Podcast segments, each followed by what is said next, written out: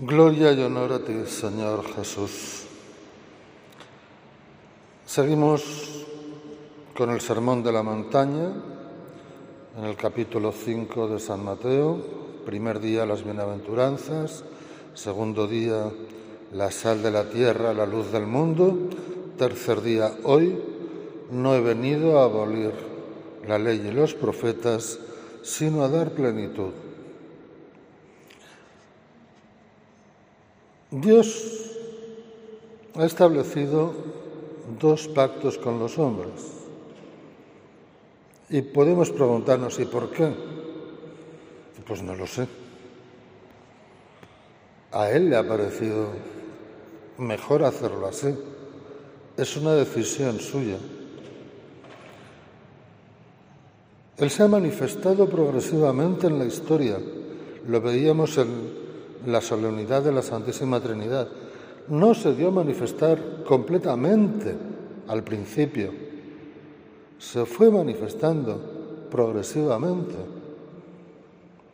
Y hubo dos etapas en su relación con los hombres, una antes de Cristo y la otra después de Cristo.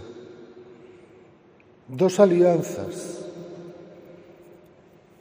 la del Antiguo y la del Nuevo Testamento. ¿La del Nuevo rompe el Antiguo? No. La incorpora, pero la supera. Es decir, quien quiera conformarse con la ley del Antiguo Testamento no da el paso hacia Jesús. La ley de Moisés, el primer pacto, la primera alianza, se queda corta para las exigencias del reino. Es asumida,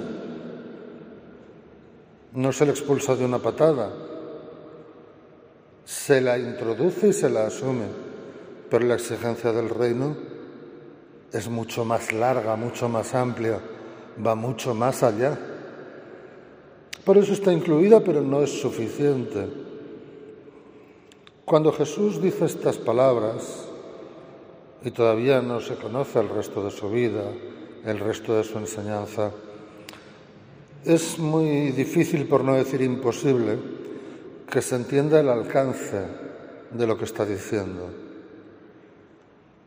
Pero hemos escuchado en la carta de San Pablo a los Corintios la manera de referirse al antiguo pacto y al nuevo a la primera alianza y a la nueva.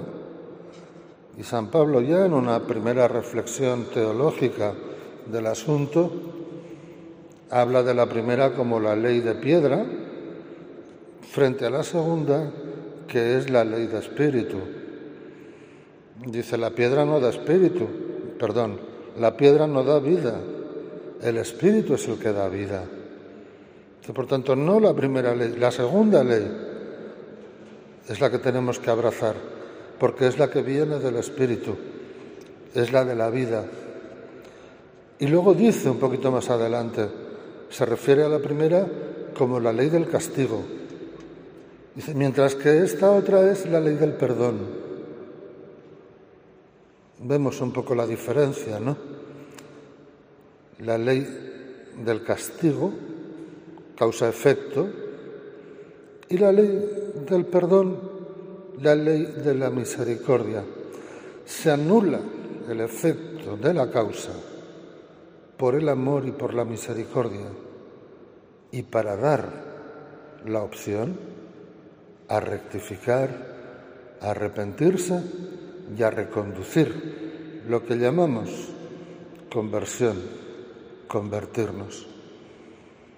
Jesús nos ha enseñado la alianza del amor, la alianza del perdón y de la misericordia.